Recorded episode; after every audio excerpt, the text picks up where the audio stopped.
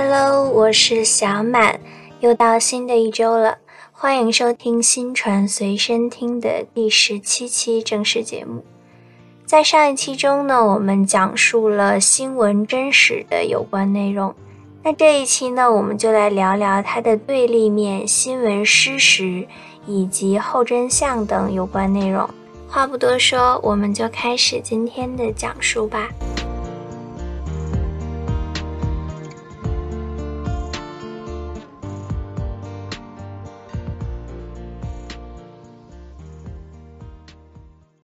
新闻失实，从广义上来说，是指新闻传播者和新闻传播媒介由于不能正确的反映客观现实世界的真实面目，而造成的对客观现实世界的一种虚假反应。从狭义上来说，是指某一新闻报道中的事实与客观实际不符合的情况。从全球全国情况看，对全球、对国家、对公众造成重大伤害的新闻失实，主要是三个方面。第一个方面叫做无中生有、捏造事实，它违背了具体真实的要求。目前在国际局势风云激荡之际，无中生有、编造谣言已经成为国际舆论战的基本手段。在国内呢，近些年来各类谣言也常常搅得社会鸡犬不宁、骚扰不安。比如，二零一一年的时候，日本发生大地震，核电站被毁，引发核辐射的危险。那个时候，有一条含碘盐可以防辐射的谣言突然传遍大江南北，从而引发了大规模的抢盐风波。有的市民甚至一下子购买万斤以上的海盐。后来，经过各地政府的工作，很快得到平息。然而，在近年的新冠疫情期间呢，各种各样的谣言依然像病毒一样传播。有些专家曾说，现在呢，我们在与两种病毒做斗争，一种是新冠病毒，另一种就是谣言。那既然说到新闻事实的第一个表现是无中生有、凭空捏造，我们就来再具体谈一下谣言，尤其是网络谣言。网络谣言产生的原因和背景呢，是近年来专业媒体记者出于各种主观或客观原因产生的失误，其中对新闻信息的核实不足尤为突出。这种核实不足呢，主要是由于在互联网环境下，消息来源和新闻素材极大丰富，信息沟通的便利性大大提升。另一方面呢，网络工具的便利性也使得记者更多的待在编辑部里，这样他们就不能很及时的到现场去核实信息。而一个谣言的背后，往往也是复杂的政治、商业、技术力量的博弈，是世界范围内的信任缺失和组织化的操纵。那与谣言相关的还有一个名词叫做假新闻。假新闻是指不加证实的流言，它是出于某些目的，比方说追求时效性等等，作为新闻进行的一种报道，也是属于无中生有的报道。假新闻的传播也非常依赖社交媒体，以 Facebook 和 Twitter 为例，通过大数据驱动算法模型，并且结合人工智能的训练呢，这些假新闻的传播和扩散可以精准锁定到个体目标，以更高的效率与精确度进行内容的分发。刚刚我说假新闻它是不加证实的流言，那么你可能会问，谣言和流言有什么样的区别呢？通俗一点来讲呢，以我个人理解，谣言是一个完全捏造的谎言，而流言呢是小道消息，但它不一定全都是谣言，它可能是有一部分是真的，只是没有得到证实就被散播出去了。所以说，流言它是包含了谣言的。但是在我们的实际使用中呢，并不需要对谣言、流言有太明确的区分。包括像在李良荣老师这本书中呢，他讲新闻事实这一部分呢，他没有再去细致的讲什么是谣言、什么是假新闻、假事件等等。大家就可以把它当做可以是在一个条件下相互替换的几个名词就好了。你看，我可以说现在是假新闻泛滥的年代，我也可以说现在谣言频发、流言频发。实际上，通常都把它作为一个背景去讲述，要求去对他们做一个细致的定义和区分的情况还是很少的。那新闻失实的第二个表现呢，是似是而非、歪曲事实。我们刚刚说的，它是无中生有，完全没有根据。那这一种的表现呢，就是它歪曲了事实，也就是这件事情本身是存在的，但是它的描述可能不是非常的准确。用书面一点的话来说呢，这一类新闻事实的共同特点是以一个或一件事实为依据，增增减减，曲解原意，搞成似是而非，很具迷惑性。常见的做法有。添枝加叶、任意拔高、张冠李戴、移花接木、故意遮掩部分事实、腰间残缺、偷梁换柱、因果不符等等。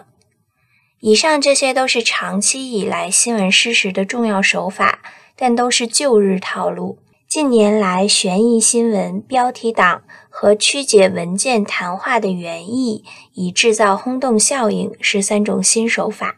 第一类悬疑新闻是指对尚未发生的或尚待求证的新闻事实进行不置可否的报道，并试图通过这一点悬疑或者说存疑来吸引和满足受众知情的期待。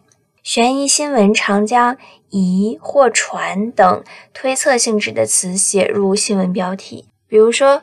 一些小道新闻或者八卦消息，经常有某某明星疑似和某某人恋爱，或者疑似和某某人同居等等。第二类就是标题党，标题党这一称呼泛指那些利用各种颇具创意的标题获取点击量的网民和网站管理者。当然，这种创意是加了引号的。你点进去这种文章看，往往标题是和内容不太相符的。第三类是曲解原意，也就是曲解事实本身以及当事人的话语行为的本来面貌。以上这三种手法的共同点是似是而非、似真而假，还很难以制造谣言来定罪给他。你批评他造谣，他就说我这说了是疑似啊；你批评他故意歪曲，他就会说我只是理解不当。你批评他故弄玄虚，他就会说我的新闻主体部分是没错的呀。这就是所谓的打擦边球。新闻事实的第三个主要表现是隐瞒、掩盖重大事件和重大事故。新闻事实不仅仅指已经公开报道的新闻，同样包括隐瞒、掩盖重大事件。隐瞒掩盖重大事件对国家公众的伤害，可能比公开报道新闻的弄虚作假还要严重。在近代史上最严重的瞒报事件，就是苏联的切尔诺贝利核电站爆炸。一九八六年四月二十六日，切尔诺贝利核电站因违规操作引发爆炸。此后的七天时间内，向外指称发生火灾，并非核事故。结果，致命的核灰尘向西飘到欧洲各国。瑞典政府紧急向苏联报告，苏联才明白事故的严重性，不得不公开核电站爆炸的真相。由于未能及时防护，大概有9.3万人死于核辐射，20万人因核污染而致癌，直接经济损失达到2000亿美元。而核辐射的影响至今还在。正是基于这种瞒报、谎报重大事件所产生的严重后果，我国党中央、国务院严查严惩一切瞒报、谎报事件。二零一一年六月十五日，专门颁布了《生产经营单位瞒报、谎报事故行为查处办法》。在二零二零年年初新冠疫情爆发后，党中央、国务院多次强调严查严惩一切瞒报、谎报、迟报疫情的情况，这对于有效控制疫情产生了重要影响。新闻失实就它的性质来说，可分为两种：故意性失实和非故意性失实。非故意性失实是指在采写编新闻的过程中。作者本人并没有觉察到自己报道的事实与实际情况不符。这种失实主要是媒体从业者的专业能力不足造成的。有的记者采访不够深入，以讹传讹造成失实；也有编辑把关不慎、核对不严造成新闻失实的。但是，非故意失实也是一种失实，它依然会对报道者和他所属媒体的声望，甚至会对全国报业都造成巨大的损失。第二种就是故意性的失实。明明知道自己所写的新闻与实际情况不符，却明知故犯，造成新闻失实。这类新闻失实是对新闻理念与价值的巨大伤害。造成新闻不真实的具体原因，不仅是新闻工作者的观念、素质、工作作风和能力方面存在问题，更有着更深层次的社会政治原因。具体有以下几点。第一个是文学想象造成的具体的新闻失实，也就是合理想象也有不合理之处。合理想象是指从已知的事实去推测记者没有采访到而可能发生的事实，并作为事实来进行报道。以已知的事实去推测可能发生的事实。这是逻辑推理的任务，而且这种推测只有能在得到事实证明之后才能成立。用想象来进行写作是文学的创作手法，不能用在新闻上。如果合理想象可以成立的话，记者就可以凭他的主观想象来进行写作，人们就无法核对事实，就很难保证新闻的真实性。第二个原因是体制性失实。就是从政治需要或者是为了经济利益的需要去默许和鼓励某些不实报道，但这实际上是在用不真实去打击真实。真实性不应该取决于为谁服务才能被报道出来。第三点原因是新闻采访写作与编辑过程中造成的失实。第一点是采访不深入造成的失实。第二种是编辑过程中的差误造成的失实，第三个是编辑核实程序不对造成的事实，第四种是写作中作者想当然造成的事实。第四个造成新闻不真实的原因是故意制造、传播虚假事实，或者虚张声势、夸大事实。这往往是出于政治需要、利益驱动，或者是现在流量至上的一个影响。第五个新闻不真实的原因是套话、套路写作造成的不真实。我们有一句话叫“会议没有不隆重的，闭幕没有不胜利的”，这实际上就是在指责我们在对一些。重大事件，尤其是一些正面事件，在正面典型啊，一些重大会议的报道中，常常使用空话和套话。某某会议胜利闭幕，某某会议隆重举行。第六个造成新闻失实的原因是新闻策划造成的传媒假事件泛滥。传媒假事件又被称作媒介假事件。它是由美国的历史学家丹尼尔·布尔斯廷提出的“假事件”一词。他将假事件界定为经过设计而刻意制造出来的新闻，并指出了假事件具有人为策划、适合传媒报道的特点，是为政治诉求或经济利益制造的假事件。而陈立丹将传媒假事件定义为由传媒公开策划。并作为新闻进行报道的事件或公关活动，也就是传媒参与事实的发展或制造事实，然后对这个事实事件进行报道。因此，具体的说，传媒假事件具有五大特征。第一个特征是它的消息来源与报道者是重合的，也就是新闻媒体既是新闻事件的发起人、当事人。同时又是新闻事件的报道者和传播者，消息来源和报道者重合，这是传媒的一种角色错位，它会不可避免地产生损害新闻客观公正原则的一个影响。传媒假事件就相当于我自导自演，自己给自己去做宣传，自己采访自己，自己给自己写报道。那你说怎么样去客观公正呢？第二个传媒假事件的特征，它隐藏着传媒自身的公关需求，或者记者单纯的职业主义动机。首先，传媒有自我宣传的需要，它的核心是要树立和优化传媒的形象，以及记者的职业主义动机。传媒假事件，它是由于消息就是传媒自身，如果你去报道这件事情，好像你就是独家新闻一样。而拥有独家新闻这件事情，同时也是记者喜欢的。而另一方面呢，由于这些隐藏的动机，媒体也有可能为了获取利益为目的，产生一些社会危害。第三个特征呢，是从方式上来看，传媒或记者导演事实，指的是传媒及其记者对采访对象，包括人事物的行为流程、存在状态进行安排。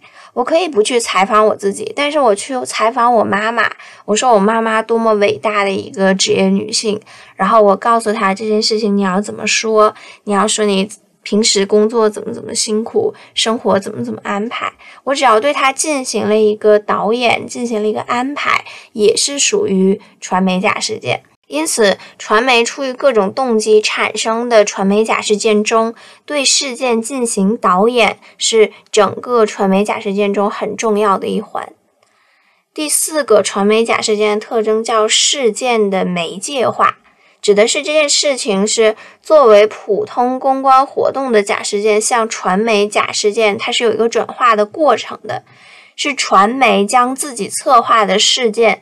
纳入传媒的议程设置，以及传媒按照自己设定的框架，以新闻的形式对这件假事件进行报道的过程。传媒在这个假事件的报道中，隐藏了或者是明白的贯彻了他对这件事情的价值判断，因此会引导受众去认同、接受传媒设定的这个框架，从而引起各方的共鸣。传媒对事件的选择，如果沿着传媒假事件的生产线制造下去，就会产生一种新闻选择的公正问题。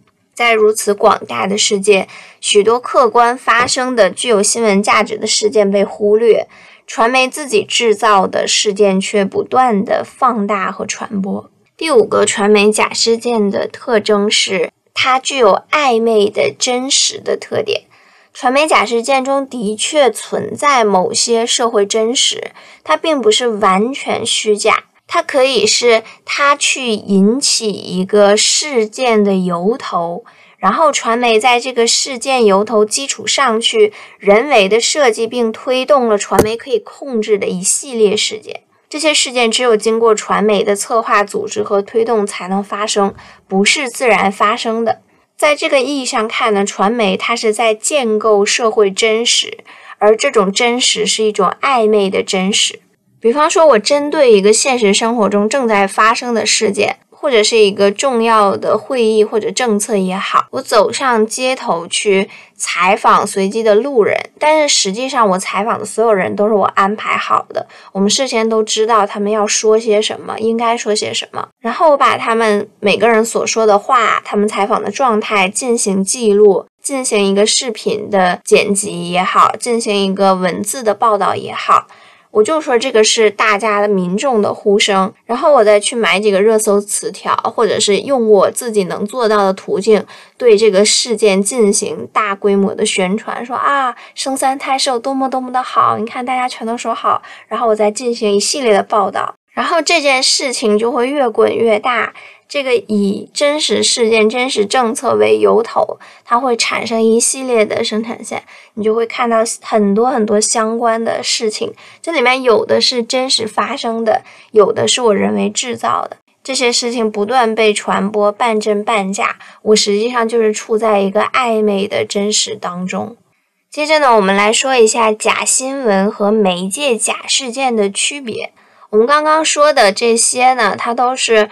传媒假事件，也就是媒介假事件，不知道你还记不记得我们在最开始去讲谣言流言的时候，我们还说过一个叫假新闻。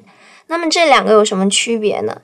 假新闻是指媒体或记者凭空捏造的新闻，新闻报道的事件在现实中完全不存在。而媒介假事件呢，它是指媒体或记者策划一件或者一系列事件，然后该媒体自身它以新闻的形式进行报道。假新闻和媒介假事件有本质的不同。第二个区别是，假新闻它是存在于制作者的想象中，它并不存在于现实中。也就是说，假新闻的消息来源根本不存在。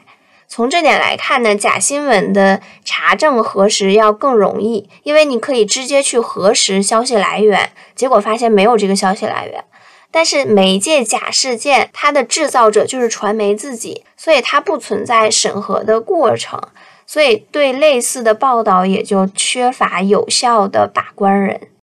不管是假新闻也好，媒介假事件也好，他们都属于新闻事实的范畴内嘛，所以我们也可以说。有新闻就会有新闻事实，它相当于一个硬币的正反面。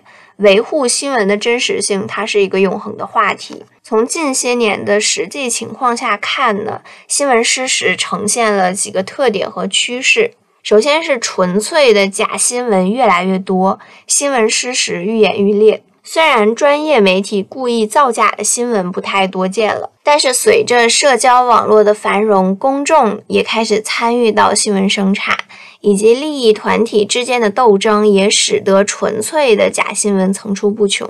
最典型的案例就是2016年英国脱欧公投和美国总统大选期间，假新闻泛滥，大量虚假的新闻在 Facebook、Twitter 等社交媒体上去流传，它被认为是影响了美国总统选举的一个重要因素。第二个新闻事实的特点和趋势是，虚假新闻也呈现出。高度的媒介融合特性，在互联网环境下，虚假新闻的链条上往往都是新闻网站、客户端、微博、微信公众账号、传统媒体等不同形态的媒体都会参与其中。从新闻内容形态上看呢，以图像、视频为主的融合新闻产品逐渐占据了新闻生产和传播的主体地位。这也就导致了不同表现形式的虚假新闻异彩纷呈。你可以去 P 一张图，然后故事全靠编；你也可以去剪辑一个视频，剪辑一个录音，然后通过新闻网站、通过微博、微信去进行这个谣言的散播。这些恰恰都是去借了现在媒体融合的这个东风，他去用各种形式融合起来去做一个非常好的假新闻。第三个新闻事实的特点是，社会敏感问题成为虚假新闻的高发区。在相当一段时间内，新闻事实主要集中在娱乐新闻上。虽然它也是假新闻，比如说某某明星谈恋爱啦，虽然它是假新闻，但是呢，这种假新闻它和我们的切身利益关系不大，所以对公众利益损害不大。但是近些年，新闻事实它从娱乐领域，它向公共领域进行蔓延。危及到了大众的切身利益，包括衣食住行、大众的日常生活与工作密切相关的方方面面，甚至去捏造政府的公共政策。比如说，二零一三年央视报道过一则假新闻，就是中国将全面推行先看病后付费的制度。所以可以说，一些假新闻它是搭上了社会敏感问题、公众关切的热点的便车。才能迅速走红网络。比如说，一六年有一个新闻叫做“上海女逃离江西农村”，然后因此就是有一系列的新闻嘛，就是什么回乡不能上桌吃饭，城里媳妇儿掀了桌子，什么礼崩乐坏的东北农村。等一些虚假新闻，它都是与城乡差距与农村社会问题有关，所以大家就会对这些新闻非常关注，然后表达自己的观点和愤慨，所以它迅速的走红网络，正是由于它和我们关注的社会热点问题息息相关。第四个新闻事实的特点呢，是虚假新闻的存活周期短，往往很快被发现和揭露。虽然互联网时代虚假新闻出现的频率也很高，传播十分广泛，但是好的一面就是虚假新闻被揭穿、被澄清的速度也大大加快。你这边刚说一个明星结婚，那边工作室和本人立刻就下场辟谣。各种新媒体的工具和应用，它提高了新闻的可视化程度，也增强了新闻的透明性，在客观上为社会各界揭露虚假新闻提供了便利。那新闻失实的这些特点和趋势，也宣告了后真相时代已经来临。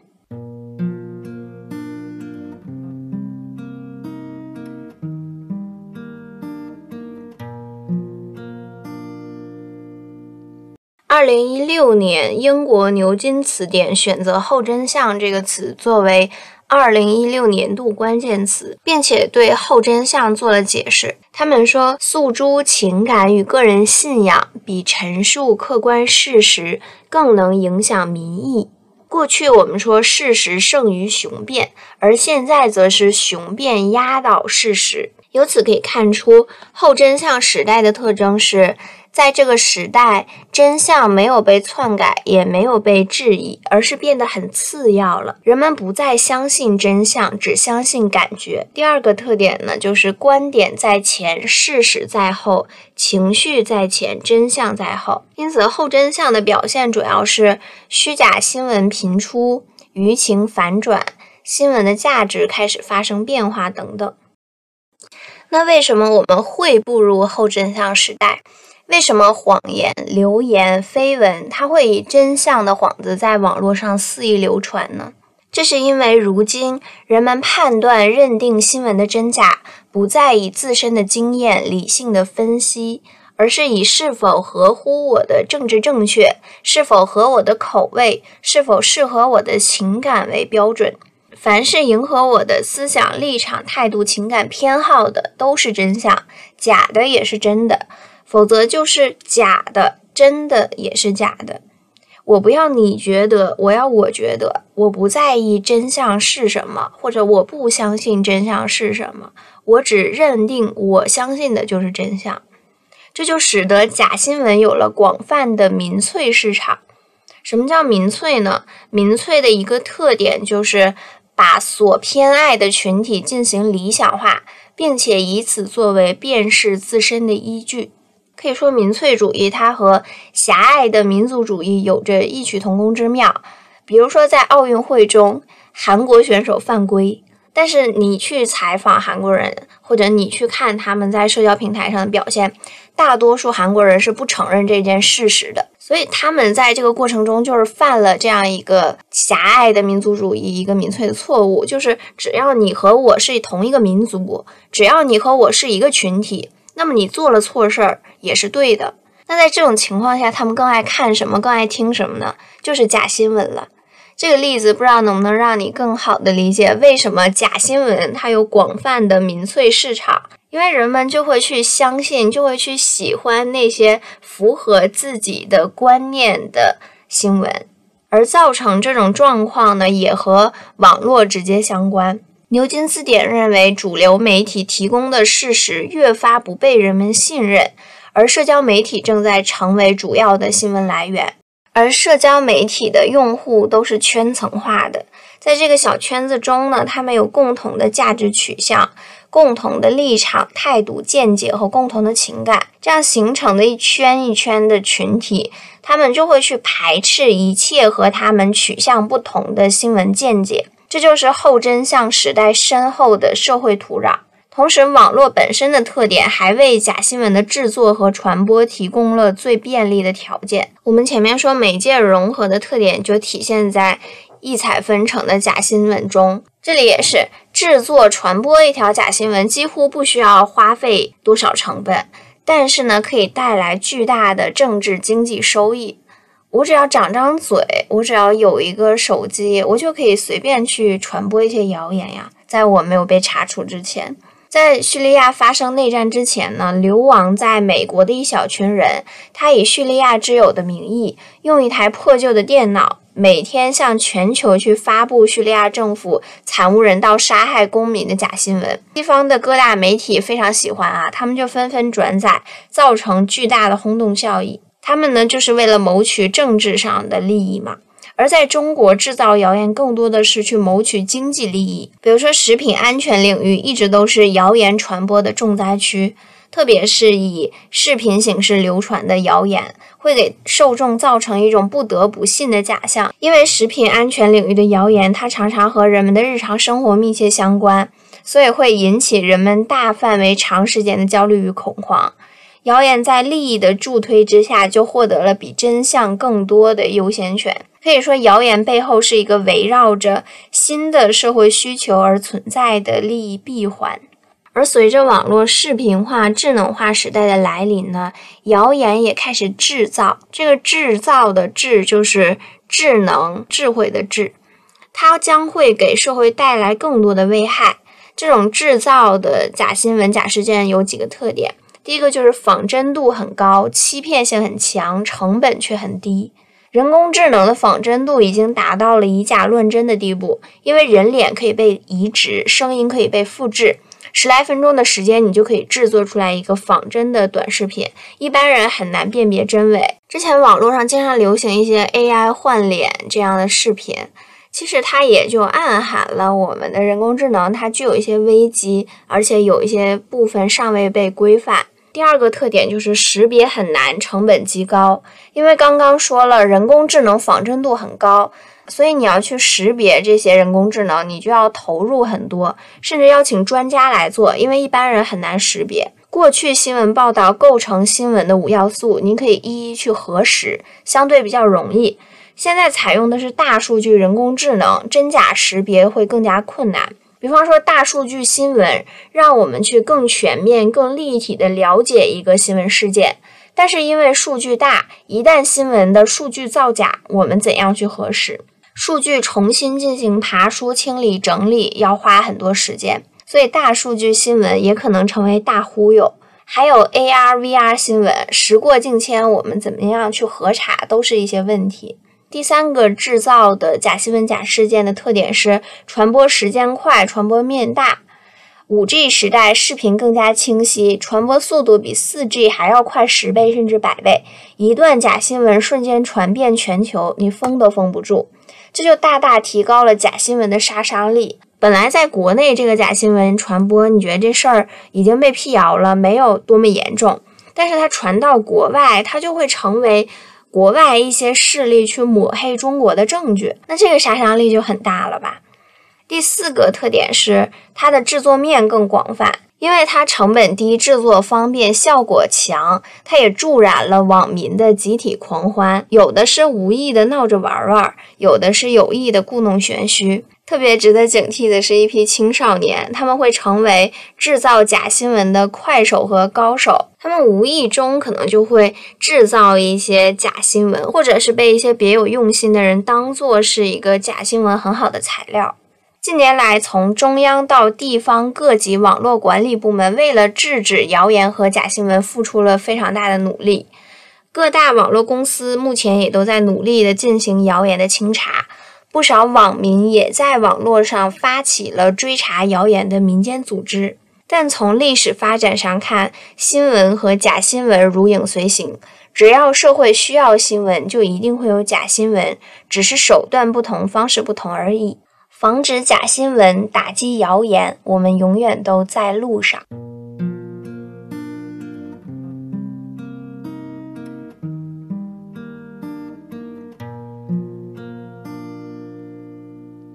最后，关于如何防止假新闻、打击谣言，我在这里提供一个小概念，叫做事实核查。所谓事实核查，顾名思义，就是对媒体内容的真实性、准确性进行的核实检查工作。二十世纪二十年代最早出现在美国，从那之后呢，事实核查就成为西方媒体新闻生产流程中的一个必不可少的环节。它一般的操作流程就是在新闻稿件公开发表之前，由事实核查部门的事实核查员通过查阅档案资料或者与采访对象记者再次确认沟通等方式，对稿件中的消息源，也就是这个事情从哪儿来的、专业知识以及背景细节等进行一对一的核查。来避免公开发表的新闻报道中出现事实性的错误。事实核查新闻的内容通常是由原始信息的来源、事实情况和真实性评级这三个方面组成。但是这种事前核查比较容易被干扰，因此事实核查它有一个自身的进化演变的过程。刚刚说了，二十世纪二十年代，事实核查制度在美国兴起。其实最早引入这个制度的是杂志，它的先行者是《时代周刊》和《纽约客》。有这样一段话是说给事实核查员的，他说：“在核查中，你要时刻牢记，文章的作者就是你的天然敌人，他试图想尽一切办法蒙混过关。但你要记住，当读者来信指责我们的错误时，他会直接将矛头指向你们，而非作者。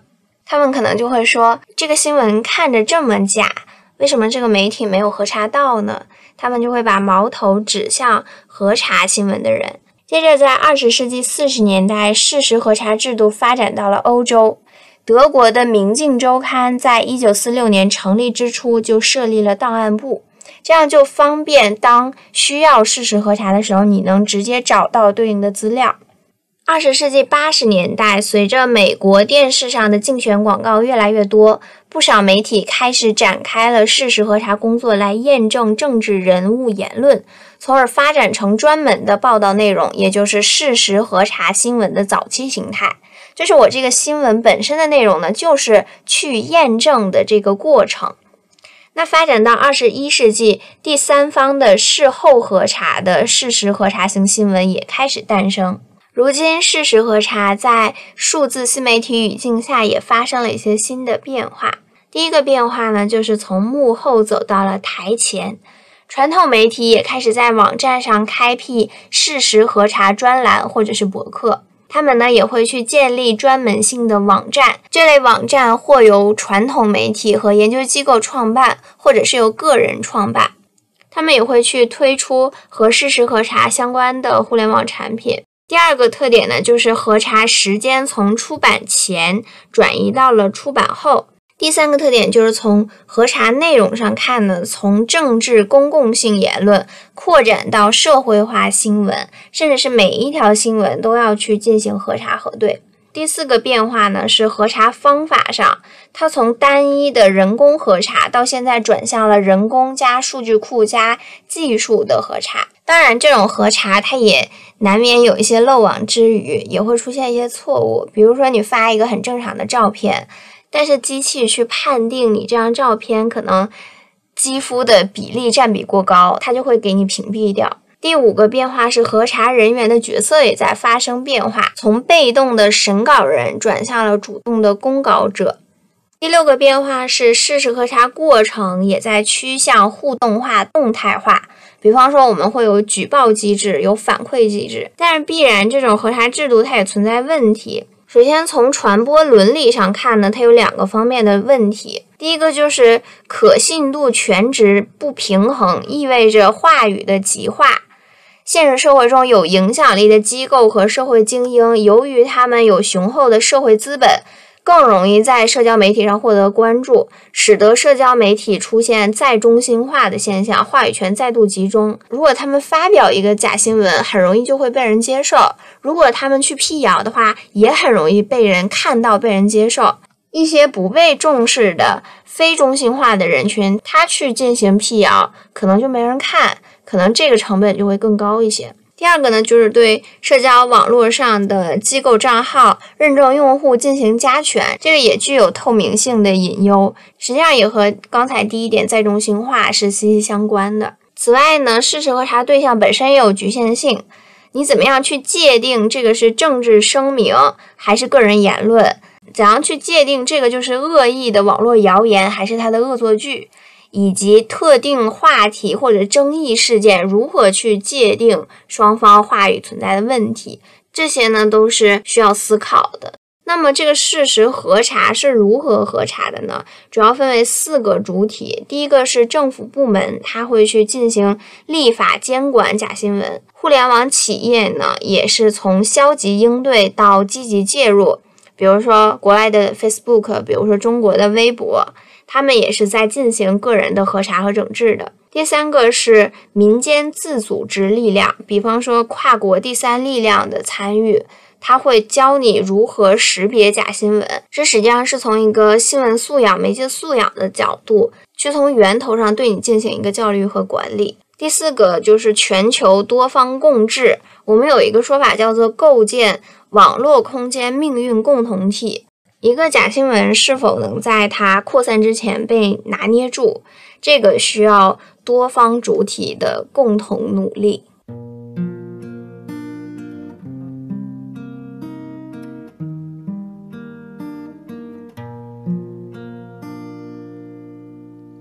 那以上就是本期的全部内容了。我们主要谈了谈新闻失实，以及由此产生的后真相时代，以及我们为了应对新闻失实提供的一个概念，叫做事实核查。那关于本期详细的文本和思维导图，也依然会放在我的同名公众号里。我是小满，我们下期再见，拜拜。